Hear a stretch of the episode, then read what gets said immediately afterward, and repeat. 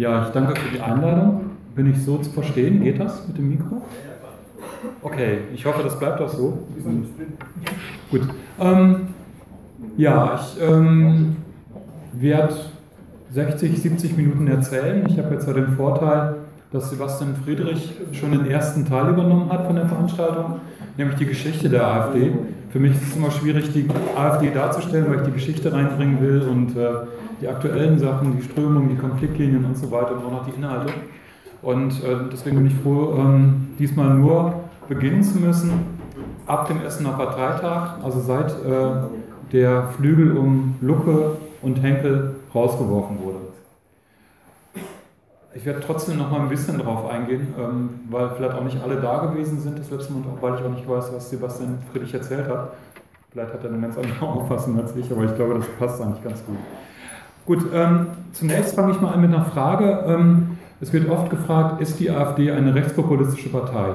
Und äh, da bin ich einer Meinung mit Björn, mit Björn Höcke. Björn Höcke weist das weit von sich, äh, dass die AfD rechtspopulistisch ist. Ähm, ich sehe das genauso. Ich äh, denke halt, es ist äh, verharmlosend. Also Rechtspopulismus ist eine verharmlosende Formulierung. Und äh, vor allen Dingen ist es auch eine Formulierung, die Sachen zusammenpackt, die man besser differenzieren müsste.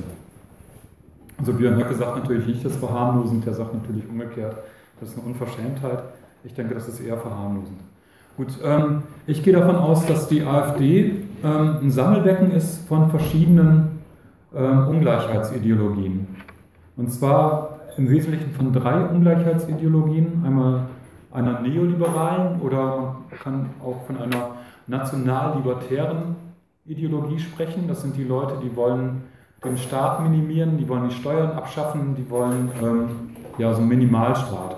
Die sagen, ähm, weg mit dem Nanny-Staat, weg mit dem Wohlfahrtsstaat, wir wollen äh, mehr Wettbewerb, wir wollen Privatisierung die Armen sollen ärmer, die Reichen sollen reicher werden. Die wollen eine größere Ungleichheit zwischen Arm und Reich, also mehr Mut zur produktiven Ungleichheit. Dann gibt es eine antisäkulare Strömung. Das sind Leute, die so aus dem christlich-fundamentalistischen Spektrum kommen, wo allerdings auch viele ähm, Adelige dabei sind. Also mich hat das bei den Recherchen zur AfD gewundert ähm, und überhaupt auch zu diesem christlichen Fundamentalismus, wie viele Adlige es gibt, die immer noch politisch aktiv sind und die immer noch vorhaben, ähm, das wieder rückgängig zu machen, also demokratische Entscheidungen rückgängig, also die ähm, Etablierung der Demokratie rückgängig zu machen. Antisäkularismus heißt so viel wie ähm, ja, die Verweltlichung der Welt seit dem Mittelalter zu stoppen und wieder rückgängig zu machen. Also tatsächlich diesen Zusammenhang von Hierarchie, Adel, und äh, ja, katholischer Hierarchie, evangelischer Hierarchie wiederherzustellen. Als drittes gibt es dann neue rechte Ideologien und da würde ich inzwischen auch von faschistischen Ideologien sprechen. und denen geht es halt, also beim Punkt 2 geht es halt mehr um Ungleichheit von Frauen und Männern und dass eben äh, Homosexuelle nicht gleichgestellt werden sollen mit Heterosexuellen. Ähm, bei Punkt 3 geht es um Ungleichheit zwischen Deutschen und Nichtdeutschen, sind eben diese völkischen Ideologien. Gut, mit der, ich gehe jetzt ganz kurz auf die Entstehungsphase ein, das handle ich ganz schnell ab. Ähm, bei der Entstehungsphase, die AfD, die ist entstanden halt in der Wirtschaftskrise und da sind auch alle anderen rechts, rechten ähm, Parteien in Europa stärker geworden. Ähm, da muss man drei verschiedene, auch drei verschiedene Gruppierungen unterscheiden. Und zwar denke ich, dass die AfD vor allen Dingen entstanden ist auf Betreiben von Verbänden von Familienunternehmen. Das sind jetzt keine ganz kleinen Unternehmen, das sind aber auch, ist auch nicht das Monopolkapital, also Großkonzerne, sondern es sind größere mittelständische Konzerne, die sich zusammengeschlossen haben in Verbänden. Und der Chef damals des, äh, der Stiftung, ähm, der, nicht der Stiftung, der ähm, äh, des Verbandes Die Familienunternehmer, Patrick Adenauer, der Enkel von, äh, von, von, ähm, von Adenauer, der ähm, hat damals mit seinem Cousin zusammen versucht, eine neue Partei aufzubauen, und zwar die Freien Wähler, die ja auch hier in Bayern sehr stark waren. In Bayern hatten die Freien Wähler, glaube ich, 11 Prozent bekommen bei der Landtagswahl 2000, war das 2010, 2000, nee, 2009, genau. Und ähm, danach ähm, wurde dann versucht, die Freien Wähler als Bundespartei aufzubauen und das ging aus von den Familienunternehmen. Ja, der Stefan Wehrhahn, der Cousin von Patrick Adenauer, war dann auch der, für eine gewisse Zeit der Spitzenkandidat der Freien Wähler. Und ähm, das hat nicht funktioniert und dann ist halt die AfD entstanden. Also der Versuch war zuerst mit den Freien Wählern zusammen in den Bundestag einzuziehen und das hat nicht geklappt. Und da waren dann Leute wie ähm, Hans-Olaf Fenkel sehr wichtig, der schon 2009 bei der Gründungsveranstaltung der Freien Wähler als Bundespartei aufgetreten hat, eine Rede gehalten und die haben seine Forderungen auch direkt ins Parteiprogramm übernommen. Als zweite Gruppe Beatrix von Storch und ihre zivile Koalition, die ist da sehr wichtig und die haben auch zusammengearbeitet. Also diese Familienunternehmensvertreter ähm, und Beatrix von Storch, die haben dann zusammen demonstriert gegen den europäischen Stabilitätsmechanismus, also gegen die Griechenlandhilfe. Und dann kam als dritte Gruppe schließlich kam das Kleinbürgertum hinzu. Und dieses Kleinbürgertum, das wählt in Zeiten der Krise immer schon, immer schon eher rechts. Ne? Das sind dann Leute, die haben Angst vor Abstieg ähm, und ähm, wählen dann halt auch schnell rechts. Diese drei Gruppen sind dann quasi wiederum abbildbar in ja, in verschiedenen Diskriminierungsformen, die die halt fordern. Ähm, Neoliberale wollen halt eher die Unterschiede zwischen den Klassen stärker machen. Nationalkonservative neigen dann halt, äh, zum Kleinbürgertum neigen dann sehr stark zum Rassismus. Und diese äh, klerikal-aristokratischen Netzwerke, die wollen eben diese klassische Familie stärken mit einer starken Mutterrolle, also mit, äh, zurück zu traditionellen ähm, Geschlechterstereotypen. Ja, und das, äh, die drei treffen sich dann äh, in der gruppenbezogenen Menschenfeindlichkeit. Das ist ein Begriff aus Bielefeld von, der, ähm, ja, von den Studien zur gruppenbezogenen Menschenfeindlichkeit und bilden quasi diese drei Masterkategorien der Diskriminierung, Race, Class, Gender ab. Und die treffen sich halt dann in der Mitte und ähm, das ist dann halt die AfD. Also jetzt ganz verkürzt gesagt. Gut, das habe ich kurz quasi nur als Einleitung genommen, um jetzt einzugehen auf diese drei Gruppierungen. Ähm, zunächst wollte ich aber ganz kurz die Inhalte darstellen der AfD. Die werden jetzt ja erstmalig ähm, quasi ähm, erarbeitet. Also es, es, gibt jetzt halt das ähm, Grundsatz, einen Grundsatzprogrammentwurf. Ende April findet ähm, der Bundesparteitag statt, wo dann halt das Grundsatzprogramm verabschiedet werden soll. Das heißt, bis zum heutigen Tag hat die AfD überhaupt noch kein Grundsatzprogramm. Wir haben nur verschiedene Wahlprogramme, je nachdem, wo die Landtagswahlen sind oder wo die Kommunalwahlen stattgefunden haben. Da gab es dann irgendwelche Wahlentwürfe, das sind die haben aber nie die AfD als Ganzes abgebildet. Der Grundsatzprogrammentwurf, den ich jetzt habe, der ist äh, nicht der aktuellste, das ist der erste Grundsatzprogrammentwurf, der wurde geleakt und ich habe äh, da die Punkte rausgeschrieben, die ich persönlich für sehr krass halte. Ein paar von diesen Punkten sind jetzt wieder rausgenommen worden, weil es hat auch ähm, in, der Presse ist es halt ähm, sehr hoch hergegangen wegen einigen Punkten und dann haben die bei einigen Punkten Rückzieher gemacht. Wie das Programm aussieht, wird sich erst entscheiden im Mai.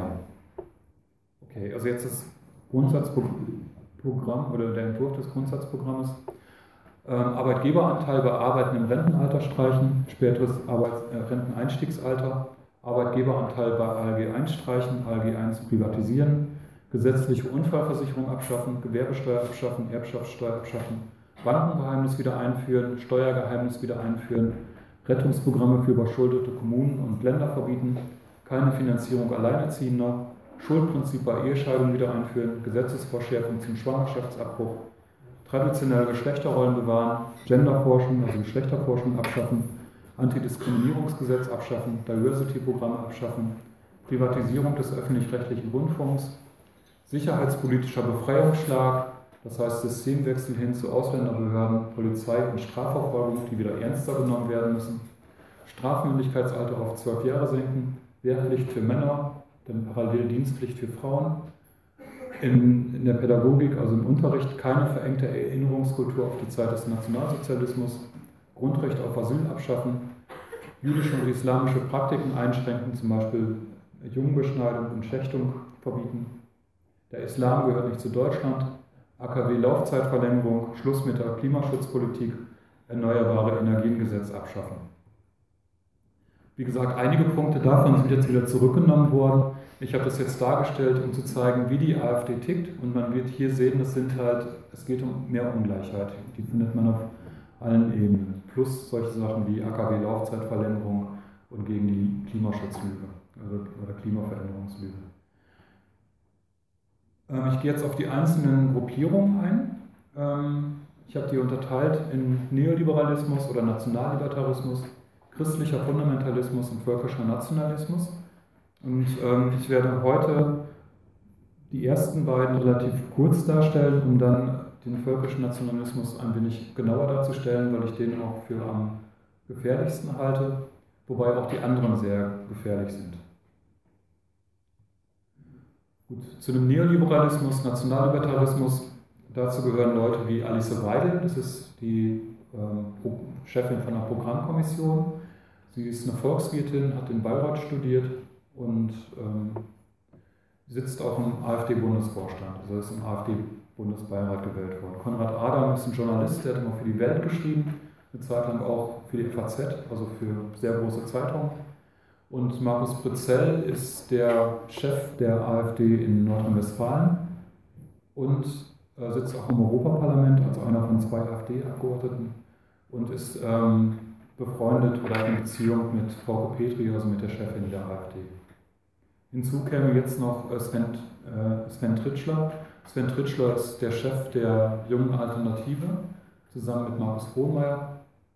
Und das sind so die Leute, die diesen neoliberalen Kurs fahren. Ähm, ich werde jetzt sehr viele Namen nennen. Ihr müsst euch diese Namen nicht merken. Wir schreiben gleich keinen Test. Also es nur, sind nur Namen.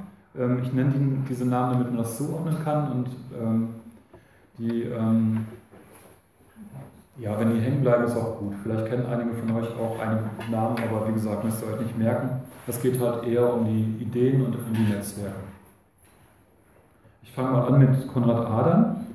Konrad Adam hat, ist einer der Mitgründer der AfD. Der hat, ähm, war schon mit dabei, als es diese Vorgängerorganisation der AfD gab, als noch versucht wurde, mit den Freien Wählern zusammenzugehen. Da hatten die Wahlalternative 2013 gegründet. Der kommt aus der CDU, kommt aus dem, ja, aus dem rechten, vom rechten Rand der CDU und hat 2006 bereits ähm, Artikel geschrieben, die ich für sehr, oder eigentlich schon Ende der 90er Jahre hat er angefangen, Artikel zu schreiben. Ein Artikel hieß, wenn man mich nur lässt, zum notwendigen Rückbau der Sozialsysteme. Also der fordert seit über 20 Jahren, dass, ähm, ja, dass das Sozialsystem in Deutschland wieder zurückgebaut werden muss, dass, wir, ähm, dass es den Armen viel zu gut geht, dass es den Reichen viel zu schlecht geht und so weiter. 2006 hat er einen Artikel geschrieben, warum soll ich für sie bezahlen? Da macht er eine Rechnung auf, dass 38 Millionen Erwerbstätigen, rund 20 Millionen Rentner und Pensionäre, 8 Millionen Behinderte, 6 oder 7 Millionen Arbeitslose und 2 Millionen Studenten gegenüberstehen. Leute, die es als ihr gottgewordenes Recht betrachten, von dem zu leben, was andere für sie aufbringen müssen. Dazu ist er nicht mehr bereit und er, er warnt davor, dass diese Entwicklung so weitergeht, dass immer weniger Menschen arbeiten und immer mehr halt bezahlen müssen für Leute, die nicht arbeiten. Ähm, das ist eine typisch neoliberale Position, die halt sagen, das Leistungsprinzip muss wieder gestärkt werden. Ähm, die sind dann immer gleichzeitig dafür, dass Erbschaftssteuer zum Beispiel gestrichen wird, wobei Erbschaft ja eigentlich mit Leistung überhaupt nichts zu, äh, zu tun hat. Die sagen halt, okay, es muss mehr leistungsorientiert sein. Das ist der eine Punkt der, der Neoliberalen. Die haben aber noch einen zweiten Punkt. Und der zweite Punkt ist ein demokratietheoretischer Punkt. Die sagen, also die verstehen sich auch als Ordnungspolitiker Politiker und Ordnungspolitikerinnen. Die sagen, dass das demokratische System problematisch ist, weil äh, mit dem allgemeinen Wahlrecht, wo alle Menschen wählen dürfen, ähm, kommt es eben dazu, dass auch die Menschen wählen dürfen, die gar nicht produktiv sind. Und das sorgt dann dafür, dass die Produktiven gelähmt werden. Das ist eine gängige These innerhalb dieser neoliberalen, äh, innerhalb dieses neoliberalen Milieus. Ein Vordenker dieser Neoliberalen ist Friedrich August von Hayek, der hat in den 50er, 60er Jahren vor allen Dingen publiziert und der hat in seinem Hauptwerk damals ähm, gesagt, dass man so argumentieren kann, dass man den Menschen, die Geld vom Staat erhalten, ähm, das Wahlrecht entziehen kann. Weil, wenn diese Menschen, die Geld vom Staat erhalten, irgendwann die Mehrheit sein sollten, dann könnten die ja dafür sorgen, dass, immer, dass sie immer mehr Geld vom Staat bekommen. Und um das zu vermeiden, könnte man den präventiv das Wahlrecht entziehen. Ja, das heißt, das sind Leute, die denken, äh, die wollen nicht nur das Wirtschaftssystem ändern, sondern die wollen das, auch das demokratische System ändern, damit die umso effektiver das Wirtschaftssystem ändern können. Die arbeiten auch sehr gut zusammen mit autoritären Regimen. Das erste Mal wurde dieses neoliberale System von, ähm, von Friedman und von Hayek und von diesen Neoliberalen in Chile umgesetzt, wo dann Pinochet eine Polizei- und Folterdiktatur aufgebaut hat. Dann waren die ganzen Gewerkschafter weg und sind verschwunden, in Anführungszeichen. Und dann konnte man dieses neoliberale System aufbauen. Das heißt, das passt sehr gut zueinander. Ähm, es hat 2006 dann in der Welt einen Artikel gegeben, wo äh, diese Forderung von dem Friedrich August von Hayek aufgenommen wurde. Das war ein Mensch, André Lichtschlag heißt der, der gibt ein Magazin raus, eigentümlich frei, schreibt auch ständig über die Alternative für Deutschland. Ähm, Konrad Adam hat auch in seinem Magazin eigentümlich frei publiziert. Und André Lichtschlag gibt auch Bücher heraus, zum Beispiel von Akif Pirinci, ich weiß nicht, ob ihr den kennt, ist ein Katzenkrimi-Autor, der aber auch extrem schwulenfeindlich auftritt. Ein Buch von ihm heißt Die große Verschwulung. Und ähm, der ähm, Lichtschlag, der hat auch in der Welt in einem Artikel geschrieben, entzieht den Netto-Staatsempfängern das Wahlrecht. Also entzieht den Menschen, die mehr Geld vom Staat erhalten, als sie einziehen, das Wahlrecht. Das war jetzt kein Artikel in einer Provinzzeitung oder in so einem Esoterikblatt, sondern tatsächlich in der Welt, ja, einer der größten Zeitungen. Das hat für Aufsehen gesorgt und dann hat der Konrad Adam reagiert und hat zwei Wochen später den Artikel geschrieben, also im gleichen Jahr 2006, wer soll wählen? Und hat dann André Lichtschlag verteidigt. Und er meinte, man muss einfach nur mal in die Geschichte gucken. Wenn man in die Geschichte rein sieht, dann stellt man fest, dass das Wahlrecht immer gekoppelt war am Besitz. Und das ist auch vernünftig, weil nur wer Besitz hat, weiß, was Verantwortung ist. Und wer keinen Besitz hat, weiß ja gar nicht, was Verantwortung ist. Und wieso soll der denn wählen dürfen? Ne? Also nur der Besitz schien eine Garantie dafür zu bieten, dass man vom, Wahl, dass man vom Wahlrecht verantwortlich Gebrauch machte. Ähm, diese Artikel, die kann man aus dem Netz, die kann man alle im Netz nachlesen, die sind alle dokumentiert bei der Welt. Ähm, ich werde das jetzt nicht alles vorlesen, aber er argumentiert tatsächlich so, dass ähm, dass das allgemeine Wahlrecht kein Fortschritt war, weil seit dem allgemeinen Wahlrecht, seit alle wählen dürfen, also auch Besitzlose, seit die Wahlen dürfen, äh, seit die wählen dürfen, ähm, haben die Passiven ein Übergewicht und lähmen die Aktiven. Und das, ist, und das führt dann dazu, dass eben 38 Millionen Erwerbstätige, rund 20 Millionen Rentner und so weiter durchfüttern müssen. Und das soll halt geändert werden. Das, ist, das sind halt neoliberale Positionen. Und dafür steht Konrad Adam. Konrad Adam war lange Zeit Vorsitzender der AfD.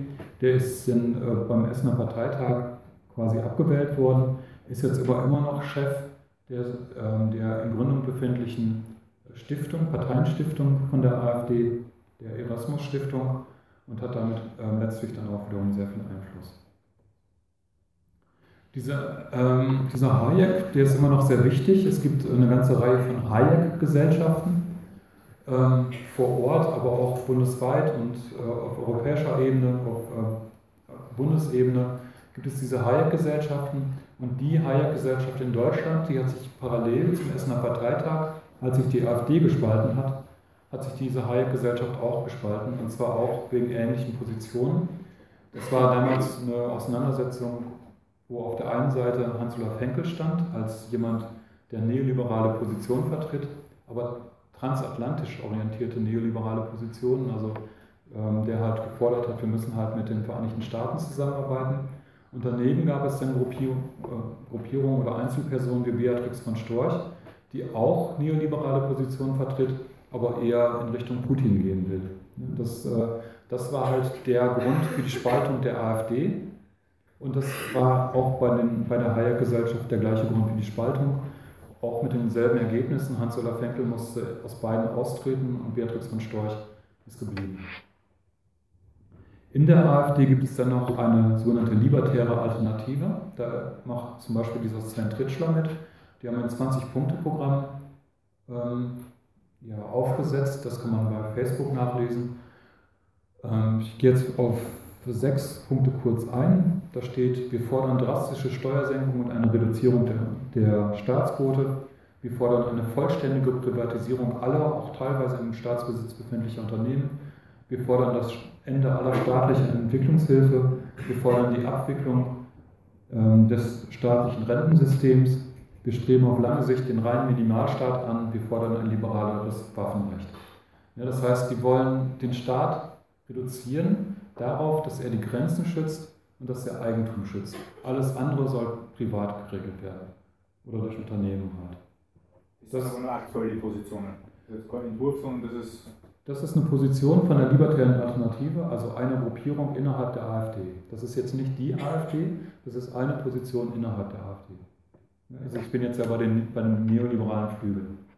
Aber das wird vertreten von Sven Tritschler und der ist der Chef der jungen Alternative, zusammen mit Markus Kronmeier. Markus Kronmeier ist eher, ähm, der sagt, Höcke ist ein großes Vorbild ne? und der andere ist eben Sven Tritschler, der eben für diese radikalen neoliberalen Positionen steht. Ähm, dann Alice Weidel. Ähm, sie hat studiert bei Professor Oberender in Bayreuth. Professor Oberender ist ein Neoliberaler, der hat immer gefordert, dass das Gesundheitssystem stärker privatisiert wird. Und bekannt geworden von Professor Oberender ist eine Forderung, dass äh, Arbeitslose in Zeiten der Not erstmal ihre inneren Organe verkaufen sollen, bevor die den Staat zu Last tragen. Das, äh, das ist halt ähm, auf den Punkt gebracht, zeigt das halt die Kälte dieser Neoliberalen. Und Professor Oberender ist inzwischen verstorben, also der ist kein Mitglied der AfD, der lebt halt nicht mehr. Aber Professor Oberender war auch mit dabei, war einer der ersten Unterzeichner von der Wahlalternative 2013, die ja die Vorläuferorganisation war, die im September 2012 gegründet wurde und direkt zur AfD geführt hat. Und Alice Weidel ist von ihm protegiert worden, das heißt, wenn er zu Kongressen gefahren ist, hat er sie mitgenommen und sie hat ihre Doktorarbeit auch bei ihm geschrieben. Also sie fordert das jetzt nicht, aber sie kommt aus dieser Denkrichtung. Gut, komme ich zum christlichen Fundamentalismus. Ähm, da sind zwei Gruppierungen sehr wichtig. Das ist einmal der Pforzheimer Kreis oder die Kraft, Christen in der AfD und äh, Beatrix von Storch und ihr Netzwerk der zivilen Koalition. Ich fange mal an mit äh, dem Pforzheimer Kreis. Die nennen sich halt nach Pforzheim, weil sie sich da getroffen haben. Ähm, die haben auch eine eigene Website und auf dieser Website gibt es so Grundsatzpapiere und bei diesen Grundsatzpapieren kommt immer wieder auch Pegida zum Tragen. Sie sagen halt, dass ähm, Pegida ähm, sei wichtig, ähm, an Pegida-Demonstrationen teilzunehmen, sei quasi Christenpflicht. Dann sind sie extrem gegen Abtreibung. Sie haben in Stuttgart erfolgreich gegen, gegen die größte Abtreibungsklinik demonstriert. Die hat dann geschlossen, weil sie keine neuen Räume gefunden hat. Und das hat dann nicht zur Folge, dass es weniger Abtreibungen gibt, aber es hat zur Folge, dass die Nach- und Vorsorge bei Abtreibung halt schlechter ausfällt, ähm, weil diese Abtreibungsklinik war bekannt dafür, dass sie halt eine sehr gute Nach- und Vorsorge macht. Da waren die halt schon erfolgreich, das heißt, die AfD ist nicht erst dann erfolgreich, wenn sie ähm, gewählt wird und dann Regierungsverantwortung übernimmt, wie man immer sagt, sondern sie sind jetzt ja auch schon aktiv. Das heißt, sie machen jetzt schon Demonstrationen, sind beteiligt an der Demo für alle in Stuttgart, machen diese Demonstrationen für Abtreibungskliniken oder eine Erfurt-Demonstration und so weiter. Ähm, ja, und äh, sie fordern halt äh, Abschaffung der ähm, Antidiskriminierungsgesetze. Das ist aber nichts Typisches für, die, für, die, ähm, für diesen Pforzheimer Kreis, sondern das ist quasi Konsens innerhalb der AfD. Dann äh, Beatrix von Storch. Das ist hier zu sehen, das ist, ähm, das ist Beatrix von Storch. Ähm, das ist ein Foto jetzt, ähm, da demonstriert sie bei dem Marsch für das Leben in Berlin. Das ist ein Foto von 2014. Das, und da sieht man, sie ist halt direkt in der ersten Reihe. Ähm, und sie hat ein riesen Netzwerk. Also sie ist quasi schon reingeboren in ein Netzwerk, weil ihre Familie ist Hochadel und ein sehr politischer Hochadel. Das kann man daran sehen, dass sie einen Cousin hat, Philipp von Preußen. Das wäre der deutsche Kaiser, so, wenn die nicht eine Demokratie eingeführt hätten. Und wenn sein Vater nicht eine, wenn sein Vater nicht eine bürgerliche geheiratet hätte, der ist auch Monarchist, sagt er auch sehr deutlich, er ist dafür, dass die Monarchie wieder eingeführt wird. Das ähm, wäre wär viel besser, wenn wir einen König hätten statt einen Präsidenten, weil ein König kostet weniger Geld, weil bei dem Präsidenten muss man immer die Pension mitbezahlen und so. Und ähm, der ist sehr aktiv auch bei diesen Anti-Abtreibungsgeschichten ähm, und hat mit Beatrix von Storch 2014 so ein Vorprogramm gemacht. Das heißt, er ist nicht nur ein Verwandter von ihr, sondern die arbeiten auch zusammen. Dass, dass es so eine Verbindung gibt ähm, ja, zum christlichen Fundamentalismus, also er selber ist auch Pastor, hat sieben Kinder, ähm, das erklärt sich auch aus diesem Hochadel, weil bei den Evangelischen war das so, dass die Landesfürsten bis 1918 gleichzeitig auch die Kirchenfürsten waren. Also die Katholiken und Katholikinnen haben ja einen Papst. Bei den äh, Evangelischen ist es so, dass war halt Landessache und damals waren die Herzöge die Kirchenfürsten. Das heißt, Beatrix von Storch wäre quasi auch, ja, sie nicht, sie ist eine Frau, aber ihr Mann wäre dann halt Kirchenfürst. Dann Georg Habsburg, angeheiratet, also ihre Cousine ähm, Eilika von Oldenburg, Beatrix von Storch ist eine geborene Beatrix Herzogin von Oldenburg. Ihre Cousine Eilika von Oldenburg hat Georg Habsburg geheiratet. Sein Bruder wäre der Kaiser von Österreich-Ungarn, also auch direkt Nachfolger von dem, äh, vom Kaiser. Oder war es König, weiß ich gar nicht, Monarch. Ähm, der wohnt in Ungarn und ähm, die Habsburger haben für sich reklamiert, dass sie quasi Ungarn in die EU reingeholt haben. Und ähm, Georg Habsburg hat letztens noch einen ähm, Artikel veröffentlicht oder ein Interview veröffentlicht in dem Magazin von Beatrice von Storch in der Freien Welt und hat Orban als Werbenpatrioten gefeiert. Das heißt, auch da gibt es äh, politische Zusammenarbeit. Dann Paul von Oldenburg, ihr Cousin, der arbeitet für eine Gesellschaft, die heißt Gesellschaft zum Schutz von Tradition, Familie und Privateigentum. Die wurde in den 60er Jahren gegründet in Brasilien gegen den Linkskatholizismus, also gegen die Theologie der Befreiung. Und sie heißt ähm, Gesellschaft zum Schutz von Tradition, Familie und Privateigentum, weil es damals sehr viel um Bodenreform ging und um die Verteidigung des Großgrundbesitzes von den, äh, ja, von den Großgrundbesitzern in Brasilien. Auch da gibt es eine Parallele, weil als Beatrix von Storch angefangen hat, politisch zu arbeiten, war eine erste Gruppe eine Gruppe von studentischen Adligen, die gefordert haben, dass die Großgrundbesitze aus der Ex-DDR wieder an den Adel zurückgegeben werden, die damals halt verstaatlicht wurden in der DDR. Und äh, Paul von Oldenburg und die TFP ist auch eine monarchistische Organisation, die fordern halt eine, ähm, einen Vorrang für den Adel. Der Adel muss wieder, als, äh, muss wieder vorrangig, vorrangig behandelt werden und äh, fordern halt Ungleichheit, also auf allen Ebenen. Mehr Ungleichheit zwischen Arbeitnehmer und Unternehmer, mehr Ungleichheit zwischen Frauen und Männern, mehr Ungleichheit zwischen Hand- und Kopfarbeit, also auf allen Ebenen mehr Ungleichheit. Ähm, Paul von Oldenburg sitzt übrigens in Brüssel und auch Beatrix von Storch ist im Europäischen Parlament und die arbeiten quasi in Brüssel auch zusammen. Dann ähm, hat Beatrix von Storch eine, eine Gruppe aufgebaut, Zivile Koalition nennt, äh, nennt sie sich. Das ist ein äh, Kampagnennetzwerk.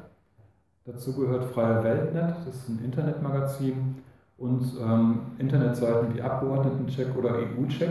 Das sind Seiten, da werden Politiker in Gut und Böse eingeteilt. Es gibt gleichzeitig eine Eingabemaske, um dann E-Mails zu schreiben an die bösen Politiker. Und das ist sehr effektiv, weil Beatrix von Storch brüstet sich damit, dass sie in den letzten Jahren es geschafft hat, mit diesen Eingabemasken und mit Petitionen, die sie gestartet haben, insgesamt zwei Millionen E-Mails an Abgeordnete verschickt zu haben. Und zwei Millionen E-Mails an Abgeordnete, also wir haben ja gar nicht so viele Abgeordnete, das wollen wir ja einfach aufteilen, dann sieht man, wie viel das ist. Ähm, das ist schon heftig. Also das sind ja nicht einfach jetzt Unterschriften, sondern wirklich E-Mails. Und das ist quasi die Art der Politik, die die macht also ein Bombardement von, von Massenmails und, und quasi eine Suggerierung einer, einer Massenbewegung. Ähm, dann gehört dazu Bürgerwelle direkte Demokratie. Da wird eben gefordert, dass der Parteienstaat abgebaut wird, dass die Parteiendemokratie abgebaut wird. Klingt erstmal gar nicht so verkehrt, wenn man, es gibt ja auch äh, korrupte Politiker, aber die wollen natürlich letztlich dahin, dass eben einzelne Personen wichtiger werden und Parteien unwichtiger werden. Also Direktwahlen von Bundespräsidenten, Direktwahlen von Landespräsidenten, Abschaffung der Parteienstiftung, ähm, kleinere Parlamente und so weiter. Das heißt, ähm, eher so ein Volkführerprinzip.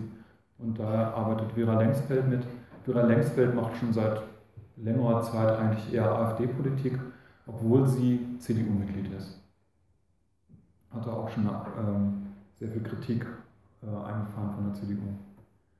Familienschutz.de und äh, Demo für alle, die sind zuständig für ja, eine Politik gegen, ja, gegen Frauenrechte, gegen homosexuellen Rechte.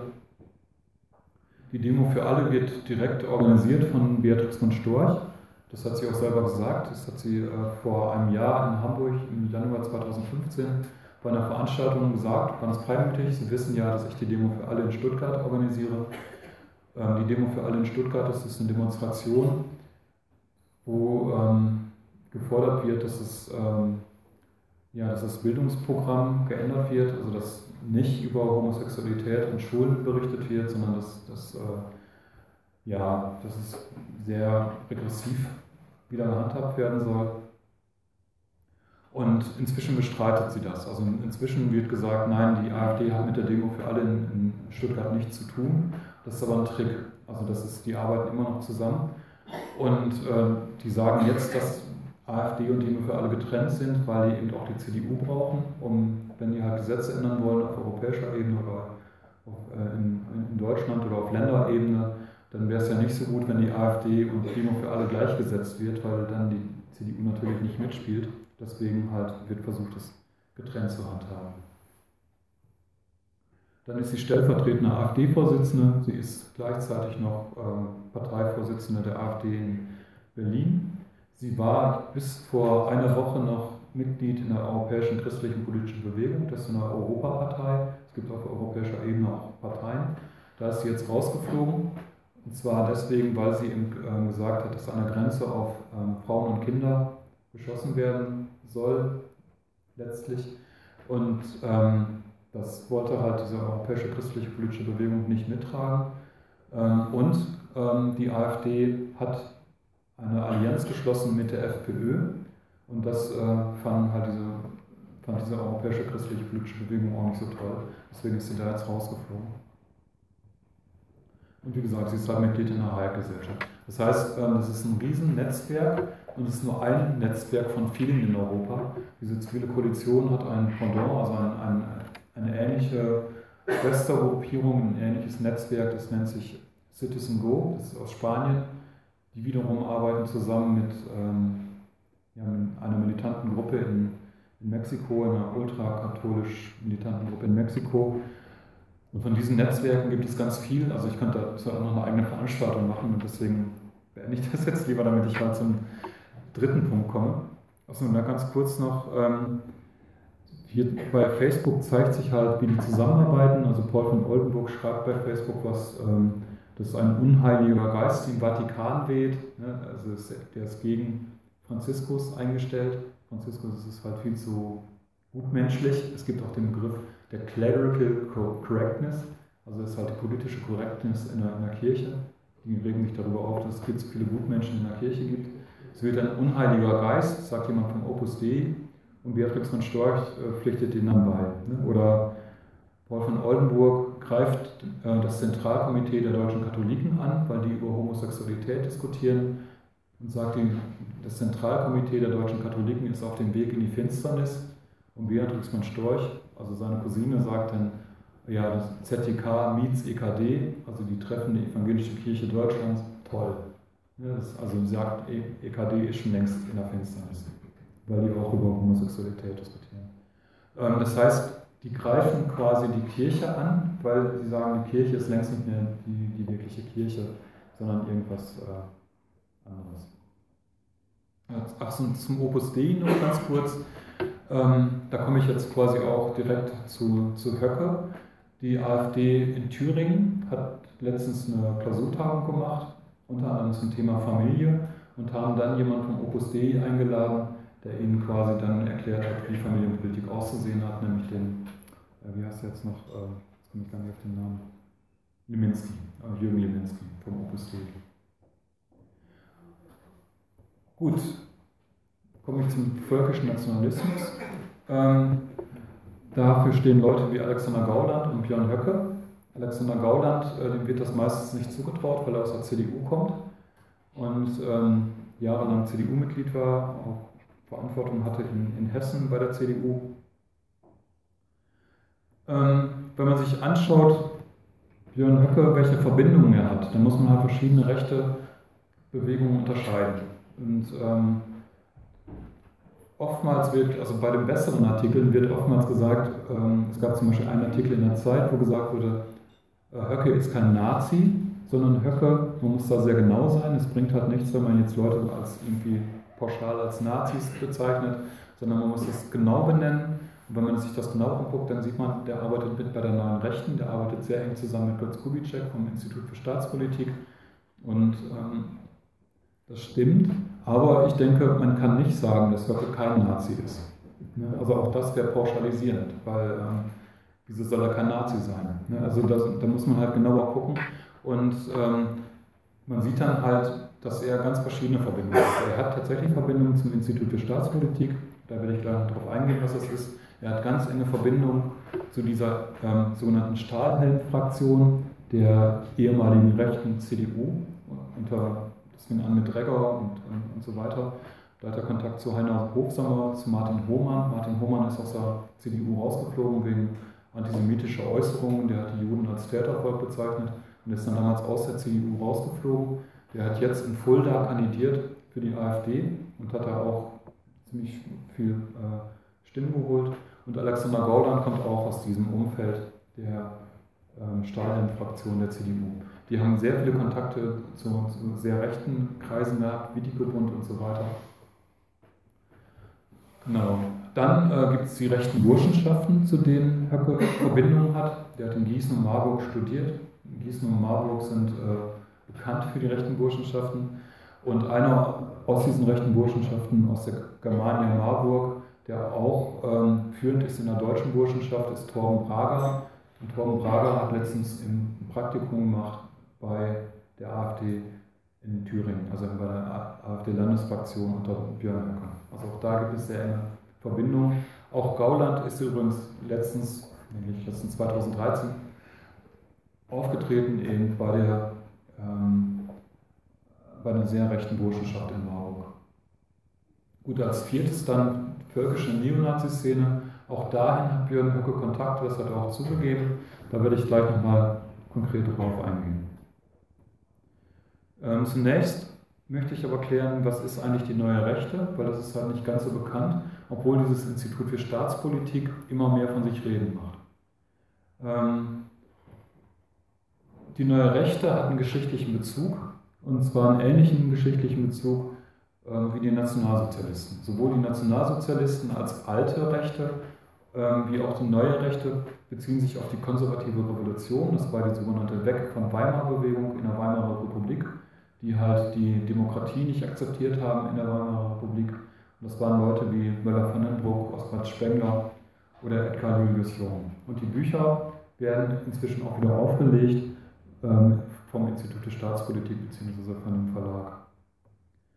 Ähm, die neue Rechte, mit dem Begriff neue Rechte ist ähm, entstanden unter Alain de Benoit, der hat den Begriff geprägt, Nouvelle Droite, also die neue Rechte, Ende der 60er Jahre. In Deutschland war es dann das sogenannte Thule-Seminar, das dann diese Diskussion aufgenommen hat und weitergeführt hat. Und aktuell gibt es in Deutschland eine Spaltung der neuen Rechten. Es gibt ähm, einen realpolitischen Flügel der neuen Rechten, die sagen, wir haben aktuell die einmalige historische Chance, dass wir rechts von der CDU, CSU eine Partei aufbauen können und das dürfen wir jetzt nicht vermasseln, das müssen wir jetzt halt ähm, durchziehen und da müssen wir jetzt Kreide schlucken und keine Maximalforderungen stellen, sondern Realpolitik, Pragmatismus ist da jetzt gefragt. Die haben vor allen Dingen gesetzt auf Henkel und Lucke und setzen jetzt eher auf Frau Petri und äh, die eher sogenannten gemäßigten Kreise in der AfD. Daneben gibt es dann die sogenannte metapolitische neue Rechte, die wollen eher einen Kulturkampf und die sagen, Parteien sind schön und gut, aber wir dürfen die Partei jetzt nicht allzu ernst nehmen. Parteien sind Mittel zum Zweck, wir müssen eine Bewegung aufbauen, wir müssen einen Kulturkampf führen. Wir müssen die Hegemonie, also die Vorherrschaft in Deutschland gewinnen. Bei der realpolitischen Neuen Rechten sind das vor allem Dieter Stein als Herausgeber der Jungen Freiheit. Junge Freiheit ist ein rechtes Wochenblatt. Und Karl-Heinz Weismann ähm, von der Bibliothek des Konservatismus in Berlin. Bei der metapolitischen Neuen Rechten ist es Götz Kubitschek, der das Institut für Staatspolitik mitgegründet, gibt den Antaios Verlag heraus, in dem zum Beispiel die Herrschaft der Minderwertigen von Edgar Julius Jung neu aufgelegt wurde, oder das Magazin und Internetmagazin Sezession. Dabei sind dann auch Erik Lehnert oder Andreas Lichert, Andreas Lichert auch vom Institut für Staatspolitik, der gleichzeitig aber auch im Hessischen Landesverband der AfD im Vorstand sitzt. Ähm, in der AfD ähm, ist die Neue Rechte aktiv, in der AfD bzw. auch im Rand der AfD, und zwar mit Institutionen und mit ähm, Einzelpersonen. Institutionen in der AfD sind die Erfurter Resolution, Patriotische Plattform und Teil, große Teile der jungen Alternative. Die Erfurter Resolution ist entstanden, nachdem Götz Kubitschek und seine Lebensgefährtin Ellen Kositza Mitglied werden wollten in der AfD. Das war zum Teil erfolgreich, das heißt, sie waren für zwei Tage waren die Mitglied in der AfD im Januar 2015, sind dann noch unter Lucke und Henkel rausgeworfen worden und daraufhin haben dann Poggenburg und äh, Höcke und Tilschneider, Tilschneider ist von der patriotischen Plattform, haben gesagt, das geht nicht. Ähm, Kubitschek ist Bestandteil, ist einer der Besten, der muss Mitglied werden in der, in der AfD und haben dann die Erfurter Resolution gegründet. Zur Erfurter Resolution, die hatten dann irgendwann 2000 Mitglieder und dann ging halt der Kampf in der AfD los. Setzen sich Lucke durch oder setzt sich Höcke durch und Frauke Petri hat sich auf die Seite von, von Höcke geschlagen, Gauland hat sich auf die Seite von Höcke geschlagen und damit äh, war dann Henkel und Lucke in der Minderheit und sind dann quasi rausgeworfen worden.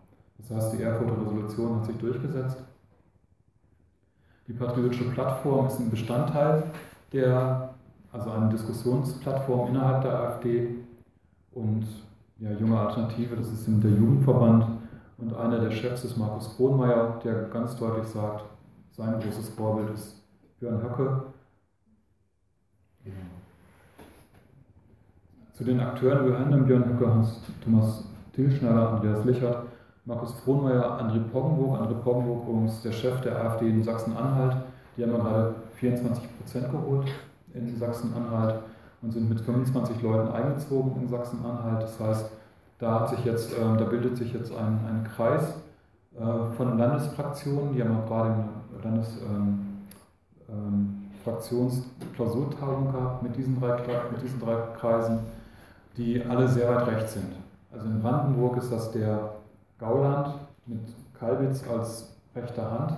Kalbitz ist auch sehr weit rechts. Dann ähm, die AfD unter Poggenburg in Sachsen-Anhalt und eben die AfD in Thüringen unter Björn Höcker. Benjamin Nolte habe ich hier noch aufgeführt als Beispiel für, recht Bursch, für einen rechten Burschenschaftler. Benjamin Nolte hatte, als erstmalig ein schwarzer Burschenschaftler beim Burschenschaftstreffen aufgetaucht ist, ähm, dem eine Banane unter, unter die Nase gehalten und an dem Tisch von dem Benjamin Leute wurden Affengeräusche nachgeahmt. Das heißt halt, das zeigt, wie rassistisch diese Gruppe ist. Und ein weiterer Burschenschaftler in der patriotischen Plattform ist Manditsch aus Baden-Württemberg, der Obama als Quotenjäger bezeichnet hat. Also das heißt, die sind extrem rassistisch.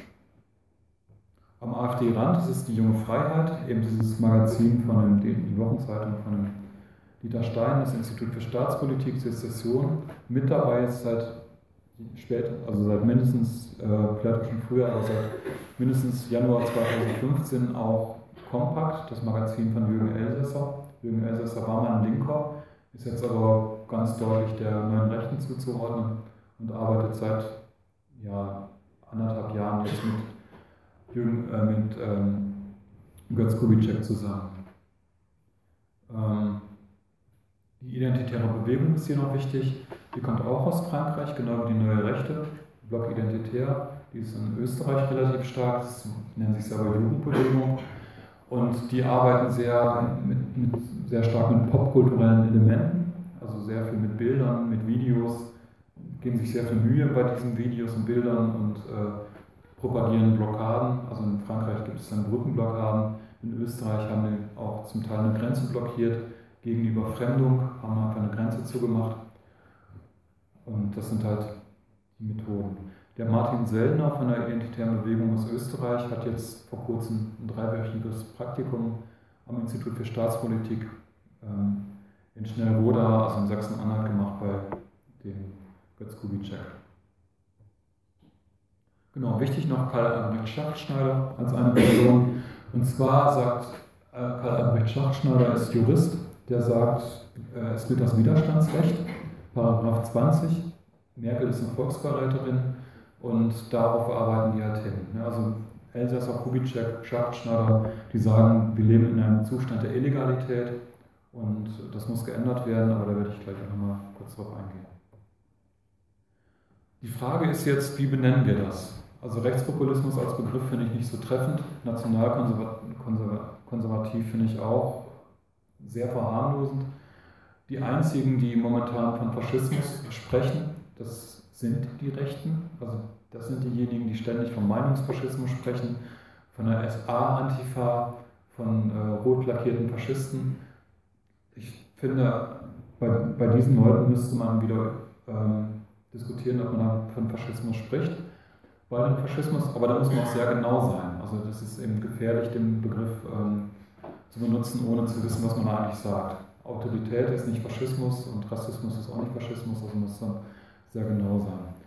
Bei den Faschismus-Theoretikern gibt es so zwei Linien. Die, die einen, das sind dann eher Historiker, die sagen, Faschismus ist, ähm, ist eine Zeitepoche, das war das, was damals passiert ist, das war Mussolini, das war Hitler, das war Faschismus und Faschismus kann es heutzutage nicht mehr geben, weil das eben festgelegt ist auf, auf eine bestimmte Zeit. Also auch das Mittelalter kann es nicht mehr geben, das ist auch festgelegt auf eine bestimmte Zeit und deswegen kann es auch ähm, das Mittelalter nicht mehr geben, deswegen kann es auch Faschismus nicht mehr geben. Ähm, daneben gibt es dann Faschismus-Theoretiker, die sagen, Faschismus ist eine Ideologie und äh, die kannst du natürlich immer wieder geben. Und das ist, äh, die sagen, Faschismus ist, äh, ist ein Gedankengebäude, genau wie Sozialismus auch ein Gedankengebäude ist oder ähm, ja, Sozialdemokratie, das sind halt Gedanken, das sind äh, ähm, und da gibt es Idealtypen, die kann man herausfiltern, da kann man sagen, okay, das ist eine sozialistische Idee, das ist eine sozialdemokratische Idee, das ist eine liberale Idee oder das ist eine faschistische äh, Idee. Und ich habe mich dann auf einen Faschismustheoretiker bezogen, der eine Minimaldefinition hat von Faschismus, der quasi den Kern von faschistischen ähm, Ideologien herausgearbeitet hat. Und er sagt, eine faschistische Ideologie liegt dann vor, wenn, es, wenn ein palingenetischer Ultranationalismus bedient wird. Palingenetischer Ultranationalismus, das sind jetzt vier Wörter in zwei Begriffen, ähm, lässt sich ganz einfach auflösen. Also klingt erstmal sehr kompliziert, ist aber sehr einfach. Ultranationalismus liegt dann vor, wenn man von einem wesenhaften Volk spricht.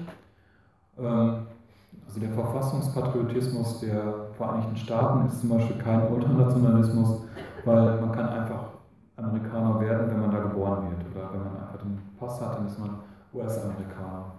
Daneben gibt es ähm, zum Beispiel die Burschenschaften, die ich gerade da aufgeführt habe, dieser Torben Braga, der würde sagen, ähm, Burschenschaftler darf nur werden, wer nachweist, dass auch seine Vorfahren schon Deutsche gewesen sind. Da reicht es nicht aus, dass man Passdeutscher ist, dass man einen Pass hat, wo, wo drauf steht Deutscher, sondern da, also Deutsch sein ist was ganz anderes. Deutschsein hat was mit dem Wesen zu tun. Ne? Das ist halt, das ist damit gemeint. Das ist halt dieser wesenhafte äh, Nationalismus. Eine organisch, ein organisch gewachsenes Volk, das wäre dann ein wesenhaftes Volk, das wäre Ultranationalismus. Ähm, bei Palingenese, das meint so viel wie Neuerweckung, Wiederauferstehung, also eine Revolution, eine nationale Revolution, wo das Volk wieder geheilt ist, wo das Volk zu seinem Eigentlichen kommt. Und wenn das beides zusammenkommt, also dieser Ultranationalismus auf palingenetische Revolutionsgedanken äh, trifft, dann kann man von Faschismus sprechen.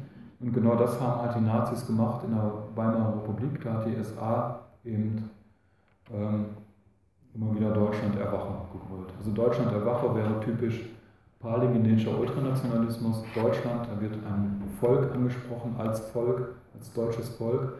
Und erwache dann eben, steh wieder auf, sei wieder, äh, sei wieder du selbst, sei, komm wieder zu deinem Eigentlichen.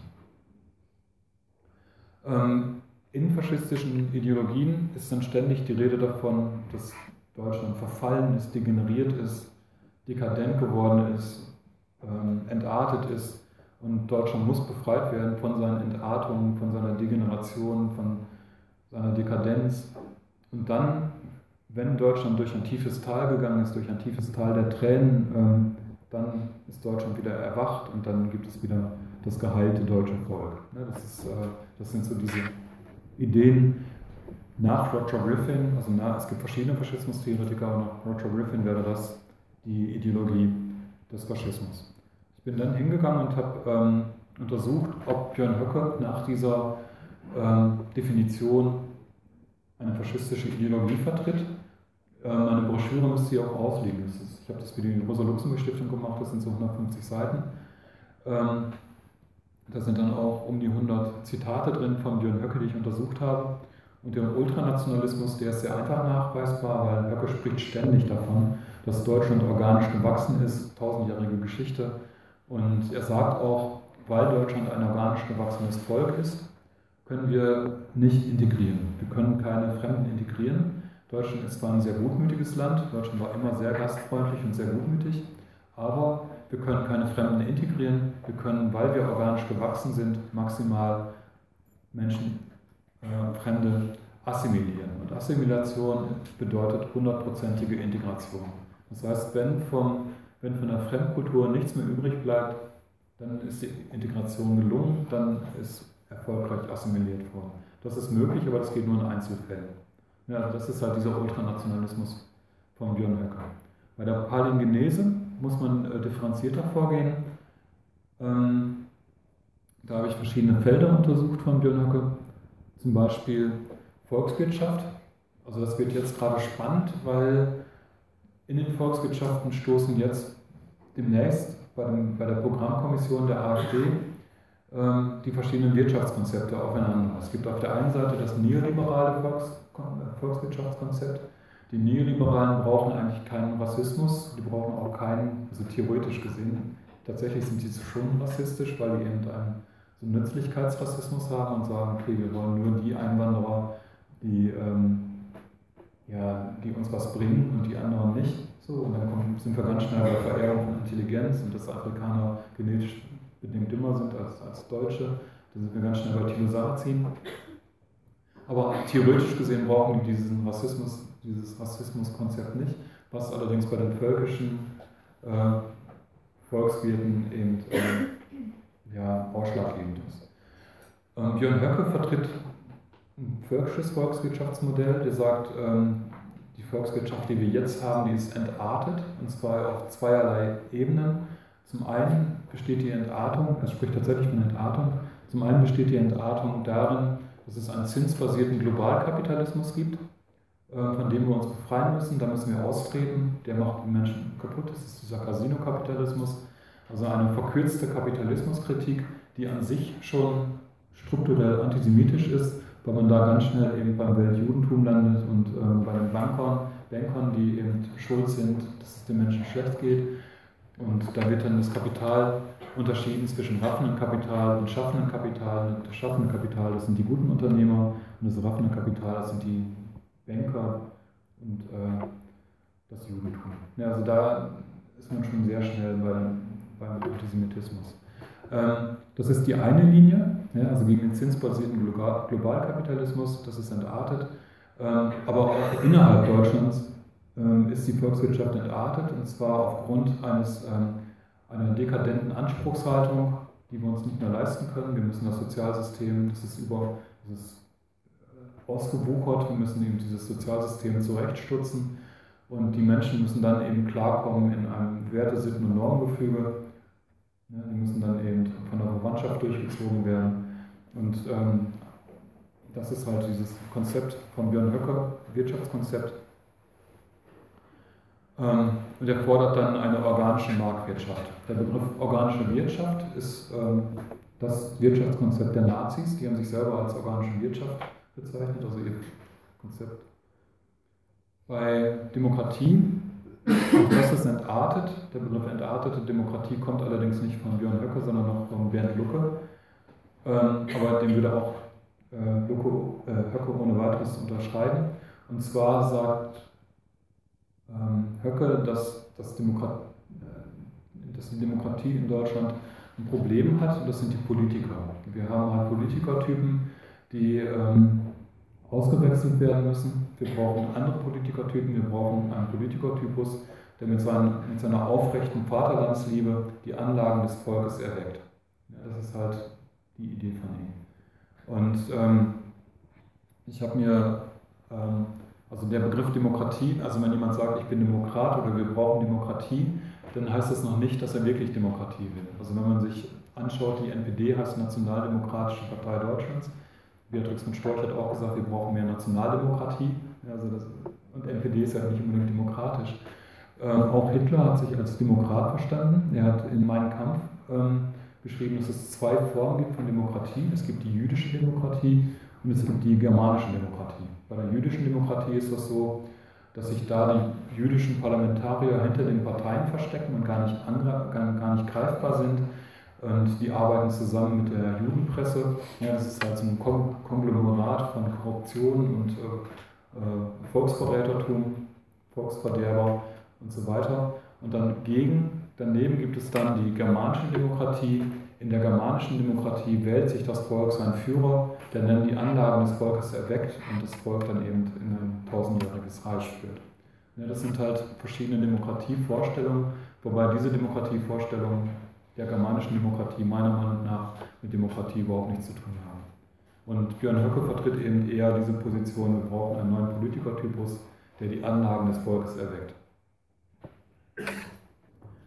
Ähm, gefordert wird dann eine organische Demokratie, das ist ein Begriff von dem Benoit, der die neue Rechte quasi aufgebaut hat oder äh, gegründet hat.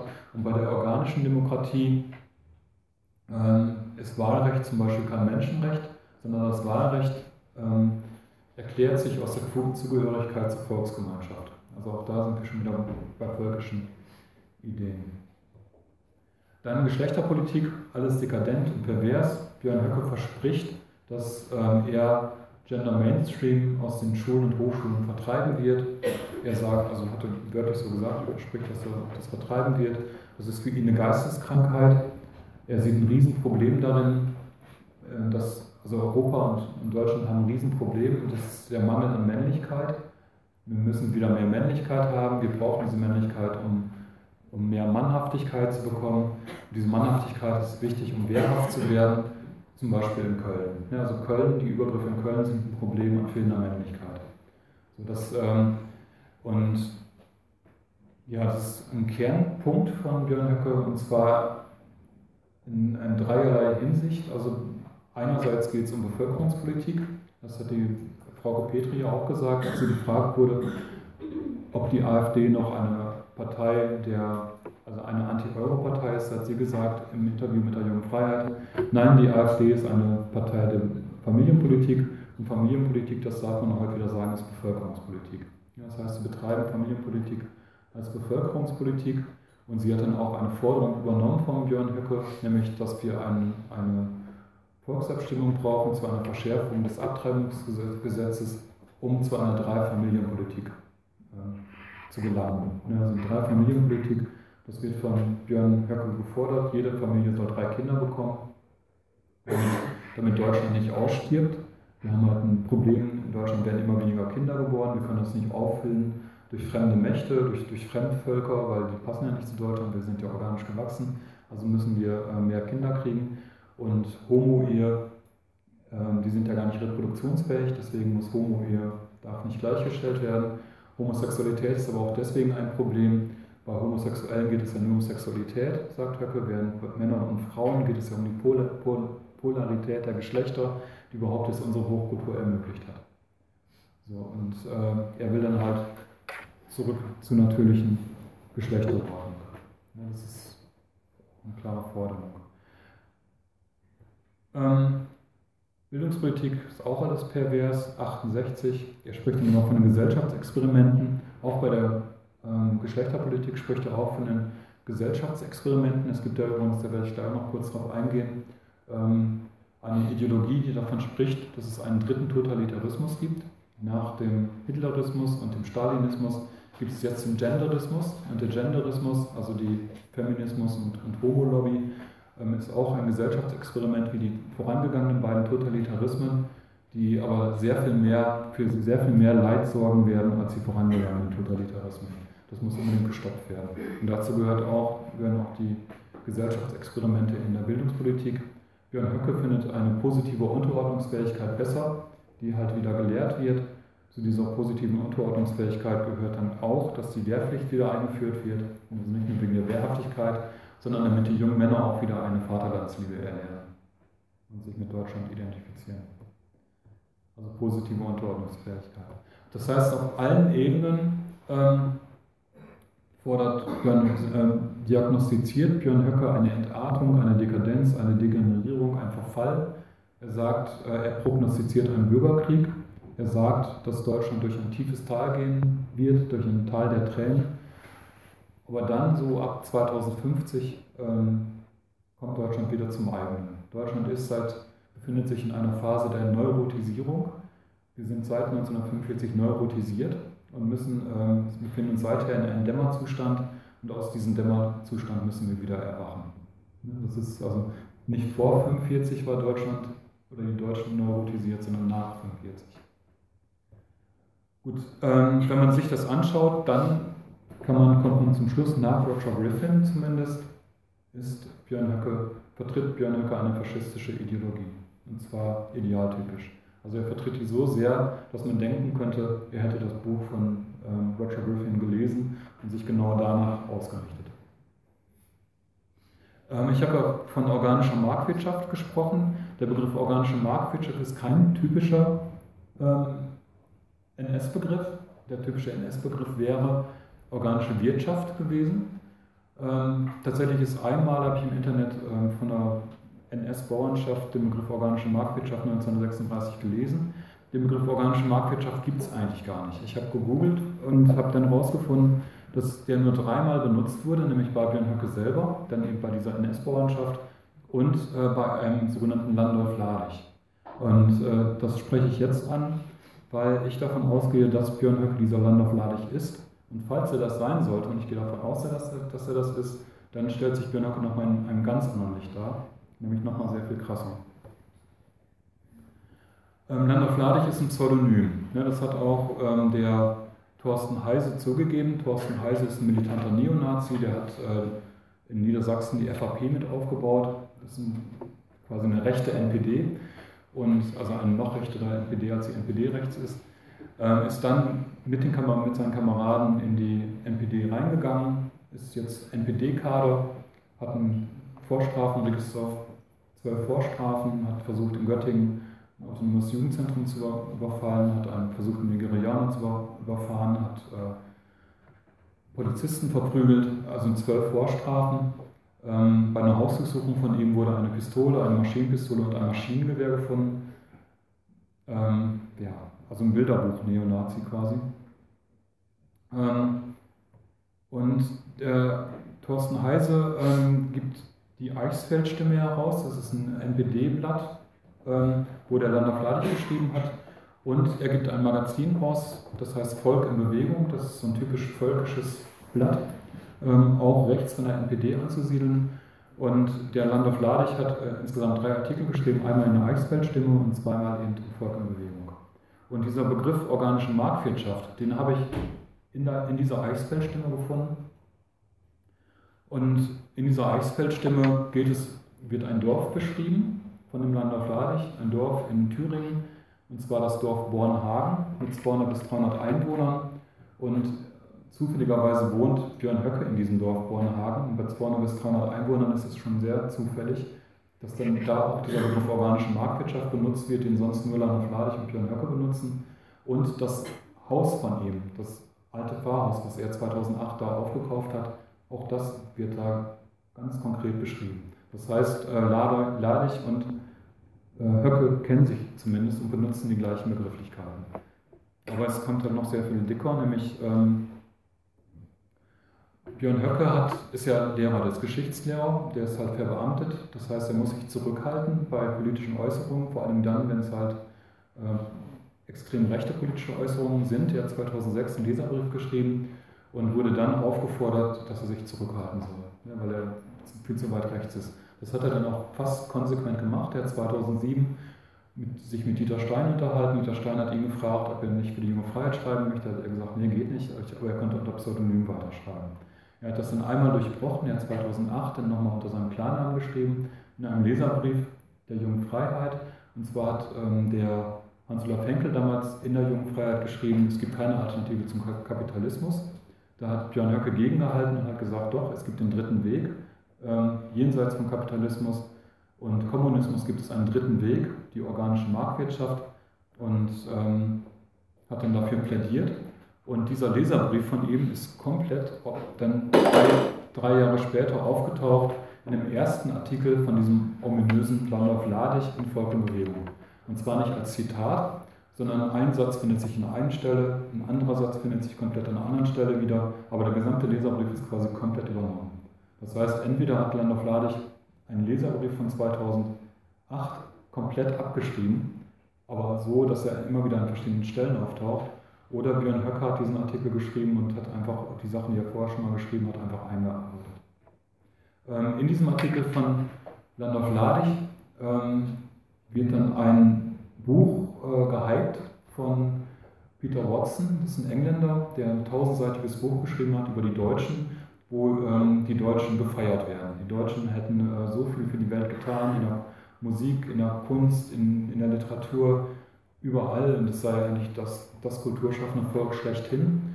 Und Landolf Ladig preist dieses Buch und sagt, es ist unbedingt lesen, tausendseitiges Werk, ein Opus Magnum von Peter Watson, ähm, Genius der Deutschen, unbedingt lesen. Björn Höcke macht jetzt als Parteipolitiker genau dasselbe. Er sagt in seinen Reden mehrfach, Peter Watson unbedingt lesen, tausendseitiges Werk, Opus Magnum, die gleiche Formulierung, Opus, Opus Magnum, Genius der Deutschen das wäre an sich schon verdächtig, allerdings ist noch verdächtiger, dass das Buch heißt gar nicht, äh, heißt gar nicht Genius der Deutschen, sondern es heißt der deutsche Genius. Ja, das heißt, ähm, da hat sich Höcke wiederum verraten, man macht nicht zweimal denselben Fehler. Das ist so unwahrscheinlich, dass sie beide ähm, denselben Fehler machen. Und das geht eigentlich konsequent so weiter. In einem zweiten Artikel ähm, ist dann die Rede von Postwachstumsökonomie. Das macht Björn Höcke auch. Er spricht auch von Postwachstumsökonomie. Das sind die einzigen beiden Rechten, die von Postwachstumsökonomie sprechen. Ähm, sie sprechen von Reproduktionsökologie beide. Ähm, natürlich auch vom Bevölkerungsproblem des Bevölkerungswachstums und so weiter. Und ähm, eine ganze Reihe von ähm, Fremdwörtern, die sonst auch eigentlich sonst niemand benutzt. Entelechie, Homöostase, Entropie, äh, jetzt, also ich habe da irgendwie zwölf Fremdwörter gefunden, die extrem ungebräuchlich sind, die sowohl bei Ladig als auch bei Höcke auftauchen. Dazu muss man wissen, Ladig hat insgesamt nur zehn Seiten geschrieben. Und in diesen zehn Seiten kommen, kommen ein Dutzend Fremdwörter vor, die sonst nur Höcke benutzt.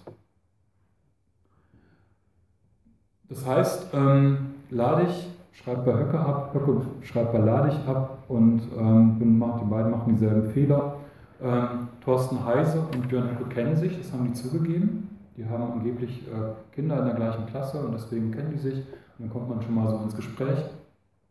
Ein Taz-Reporter meinte, ähm, dass er von jemandem gehört hat, er war halt in, in Bornhagen und hatte sich da unterhalten und da wurde gesagt, dass auch schon mal die ähm, Kinder von Björn Höcke ähm, bei Thorsten Heise untergebracht sind. Aber Thorsten Heise hat gesagt, nein, Landau Ladig ist ein älterer Herr, der hat mit Björn Höcke nichts zu tun. Ja, und Björn Höcke sagt, er ist nicht Landau Ladig, will sich aber dazu nicht äußern. Also auch zu diesen ganzen Überzufälligkeiten nicht. Weitere Überzufälligkeiten, wie gesagt, das Haus von Björn Höcke wurde ähm, benannt. Die kennen sich und der, ähm, der älteste Sohn von Björn Höcke heißt Landogar. Und Landogar und Landogar und Landolf, das sind äh, germanische Vornamen, die auch extrem ungebräuchlich sind. Es gibt halt in Volk in Bewegung ähm, gibt es so einen, so, einen, so einen Trend, es gibt auch ein Buch, das ist ein Buch gegen biblische Vornamen ähm, und es gibt da Listen, wo dann äh, gesagt wird, hier gebt euren Kindern vernünftige Vornamen, germanische Vornamen. Und dann gibt es Listen von, von Jung- und Männervornamen, von, von Mädchen- und Jungvornamen. Da sind dann Landogar und Landorf direkt über und untereinander beschrieben. Also das ähm, ist auch erklärungsbedürftig. Warum heißt der Landolf und Björn Höckes Sohn Landogar? Ähm, alle seine Kinder haben völkische Vornamen, also die heißen Edda, Jordis, Landogar und Trutz, also auch bewusst gewählt, das ist kein Zufall. Seine Töchter machen rhythmische ähm, Sportgymnastik, das war der BDM-Sport, also auch das passt. Also Björn Höcke ist völkisch, durch und durch, also Fanatiker. Und er kommt eben aus einer Familie, das heißt, ähm, seine Eltern, seine, seine Großeltern waren Vertriebene, ähm, waren Mitglied in ähm, Landsmannschaft Ostpreußen, sein Vater war Mitglied in der Landsmannschaft Ostpreußen. Hat, sein Vater hat auch in, äh, in der Jungen Freiheit, ähm, hat auch die Junge Freiheit abonniert gehabt und taucht auch immer wieder auf, Solidaritätsadresse für Martin Hohmann, den Antisemitismus-Rauswurf. Und noch problematischer, ähm, der Vater von Björn Höcke taucht auf in einer äh, Abonnentenliste von der Bauernschaft. Die Bauernschaft war eines der krassesten Nazi-Blätter, das wir hatten nach dem Zweiten Weltkrieg. Die, also die Bauernschaft wurde herausgegeben von Thies Christoffersen, der das Buch Die Auschwitz-Lüge geschrieben hat, auf, die sich halt alle Auschwitz-Leugner ähm, später bezogen haben. Also ich habe mir die Bauernschaft durchgelesen, einige Blätter und ähm, das muss man sich vorstellen, es ist ein DIN A5-Blatt und auf dem Titelbild ist dann Adolf Hitler abgebildet oder auf einem anderen Titelbild ist dann mal ein Bild von Adolf Hitler, der war Kunstmaler, ein Bild von Adolf Hitler abgebildet und Thies Christoffersen sagt direkt auch, er ist, äh, ja, er ist Adolf Hitler-Fan. Also das heißt, ähm, die nehmen überhaupt kein Blatt vor den Mund und das war natürlich verboten in Deutschland, dieses Blatt. Thies Christoffersen ist dann halt nach Dänemark ausgewandert und als es in Dänemark auch brisant wurde, war er nicht mehr in seinem Wohnhaus, da sind dann Leute eingedrungen und haben die Disketten und alles mitgenommen. Und damit ist dann auch bekannt geworden, wer alles diese Bauernschaft abonniert hat. Und das heißt, ähm, Björn Höcke ist quasi groß geworden in einem Haushalt, ähm, wo es äh, Zeitschriften gab, wo, wo, gesagt wurde, Auschwitz war eine Lüge. Und so kann man sich auch erklären, wie Björn Höcke tickt. Also für den hat es Auschwitz nie gegeben. Gut, ähm, ich komme jetzt quasi zum Schluss. Ich möchte noch kurz auf äh, den völkischen Kulturkampf eingehen, quasi auf diese Metapolitiker innerhalb der AfD oder am Rand der AfD. Ähm, da muss man auch mal unterscheiden. Ähm, also Jörg Höcke sagt, der, die historische Mission der AfD ist, die Begriffsherrschaft der Linken zu durchbrechen. Zu den Linken zählt auch die CDU. Das sind alles Volksverräter. Das muss, äh, die Begriffsherrschaft muss gebrochen werden und an der Stelle der linken Begriffsherrschaft muss dann eben die äh, normale Begriffsherrschaft, die völkische Begriffsherrschaft gesetzt werden. Daneben gibt es dann eben ähm, eine Politik, um Machträume zu erobern, das heißt ähm, Straßen erobern und bestimmte Felder besetzen. Das ist, ist da geht es um Hegemonie. Das gehört aber beides zusammen. Ich gehe erstmal auf ähm, die Sprache ein, Sprache und Ideologie. Ähm, da sind die schon, ja, da können die aufbauen auf Vorarbeiten. Es gibt diese sogenannte Anti-PC-Ideologie, diese Anti-PC, also Anti-PC sagt, ähm, oder Anti-PC funktioniert so, wenn jemand Argumente bringt für Emanzipation, dann kann ihm oder ihr sofort entgegengehalten werden, du mit deiner Political Correctness. Damit wird sofort die ganze Diskussion abgewürgt und das ist dann halt diese Anti-PC, dieser Anti-PC-Vorgang. Ne? Also gegen Political Correctness. Das wird sofort denunziert als Gutmenschentum, als Political Correctness und da muss dann gar nicht mehr argumentiert werden. Dann hatte ich ja gerade schon gesagt, wird argumentiert mit einem sogenannten dritten Totalitarismus. Gender ist und PC ist totalitär. Das ist genauso gefährlich wie Nationalsozialismus oder, oder Kommunismus oder Stalinismus. Und damit wird einerseits ähm, abgelenkt, von, also der Nationalsozialismus wird extrem verharmlost, andererseits wird ähm, ähm, Emanzipation dämonisiert. Das ist äh, eine Doppelstrategie. Das geht übrigens auch bis weit in die ultrakatholischen Kreise. Auch da wird gesagt, ähm, wird von einem dritten Bösen gesprochen. Das dritte Böse nach äh, Hitlerismus und Stalinismus dann eben. Das dritte Böse, die Gender-Ideologie. Ähm, aufgebaut wird das Ganze dann zu einer Verschwörungsideologie, den Antigenderismus. Da wird dann gesagt, die wollen an unsere Kinder ran, die wollen, dass das deutsche Volk ausstirbt, die wollen Männlichkeit zerstören. Und wenn die Männlichkeit zerstört ist, dann können eben dann können die islamischen Männer mit ihrer funktionierenden Männlichkeit, mit ihrer funktionierenden Fruchtbarkeit nach Europa kommen und das Ganze zerstören. Das ist Absicht, das geht aus von der Frankfurter Schule. Das sind halt die, ähm, Feminismus ist ein Bestandteil der Frankfurter Schule und da wird halt an, an Verschwörungsideologien gestrickt. Und was sie halt machen, ist, äh, die arbeiten sehr stark mit Metaphern.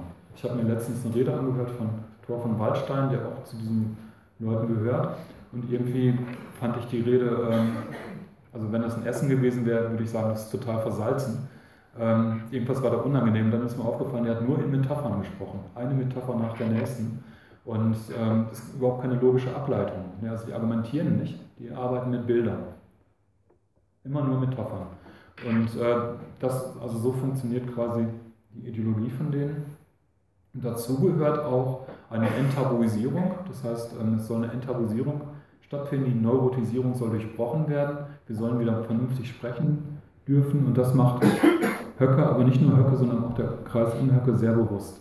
Die enttabuisieren NS-Begriffe. Ich habe jetzt nur einige rausgesucht, aber dann wird auch klar, das sind keine Ausrutscher. Ähm, das fängt an mit den ganzen Begrifflichkeiten wie Entartung, Degeneration, Dekadent, Verfall. das kann man mal sagen, man kann mal von Entartung sprechen. Aber wenn man das ständig macht, bewusst macht, dann wird es problematisch, weil das sind einfach NS-Begriffe. Also keine genuinen NS-Begriffe, das kommt jetzt bei den ganzen anderen auch. Das sind nicht Begriffe, die sich die Nazis aus, ausgedacht haben, zum Großteil. Das sind aber Begriffe, mit denen die ganz zentral gearbeitet haben, zentrale Nazi-Begriffe. Dann organische Wirtschaft, da bin ich ja gerade schon drauf eingegangen. Gesundes Volksempfinden, er spricht halt von einem Volksempfinden, das in einer ähm, gesunden, ähm, wie nannte er das? Also er sprach dann von gesunden Volksempfinden. Das haben die Nazis damals benutzt in der, ähm, in der Justiz, um dann halt, ähm, die haben, also die haben Urteile ausgesprochen im Sinne des gesunden Volksempfindens. Anlagen des Volkes erwecken, auch das kommt aus einer ähm, NS-Pädagogik. Da ging es auch darum, die Entelechie, die Anlagen des Volkes zu erwecken. Dass Deutschland erwacht, eine Formulierung von Höcke. Tausend, er sprach nicht nur von der tausendjährigen Vergangenheit, das hat er immer wieder gemacht, aber in Magdeburg hat er dann auch gesagt, Deutschland hat eine tausendjährige Vergangenheit und er hofft auf eine tausendjährige Zukunft Deutschlands. Und er ist ja Geschichtslehrer. Er weiß ganz genau, dass alle sofort assoziieren, tausendjähriges Reich. Ganz bewusst gesetzt. Dann sprach er halt, er hat ja ähm, am Institut der Staatspolitik hat er seine Rede gehalten zu dem afrikanischen Ausbreitungstyp, der genetisch bedingt populationsökologisch so angelegt ist, dass er viele Kinder kriegt. Die Afrikaner kriegen viele Kinder, kümmern sich aber nicht um die Kinder und stoßen dann auf den Europiden ähm, Platzhaltertypen, der wenig Kinder kriegt, aber sich um die Kinder kümmert. Das ist halt, das ist halt eine Ideologie von einem Rushton, ein wissenschaftlicher, pseudowissenschaftlicher Rassist. Ähm, das Buch von Rushton ist dann auch beim Institut der Staatspolitik verlegt worden, also das hat sich Höcke nicht selbst ausgedacht. Der Rushton geht auch so weit und sagt, ähm, Schwarze haben halt größere Geschlechtsorgane, weil die eben mehr Kinder kriegen und so weiter. Und Asiaten haben halt die kleinsten Geschlechtsorgane, weil die am wenigsten Kinder kriegen. Also extremer biologischer Rassismus. Ähm, das ist dann auch problematisiert worden, diese Rede. Ähm, was nicht problematisiert wurde, war, dass am Anfang der Rede hat dann Höcke davon gesprochen, dass wir eine Systemelite haben, ne, eine Pseudo-Elite haben. Merkel sei eine Pseudo-Elite, es ist gar keine Elite. Wir brauchen eine Tat-Elite. Und Tat-Elite ist wiederum der Begriff, mit dem sich halt damals DSA bezeichnet hat. DSA als Tat-Elite. Und natürlich weiß Höcke das. Der denkt sich das ja nicht aus. Es ist ja kein Zufall, dass er das benutzt. Und der ist halt Geschichtslehrer mit einem Fable, genau für diese Zeit.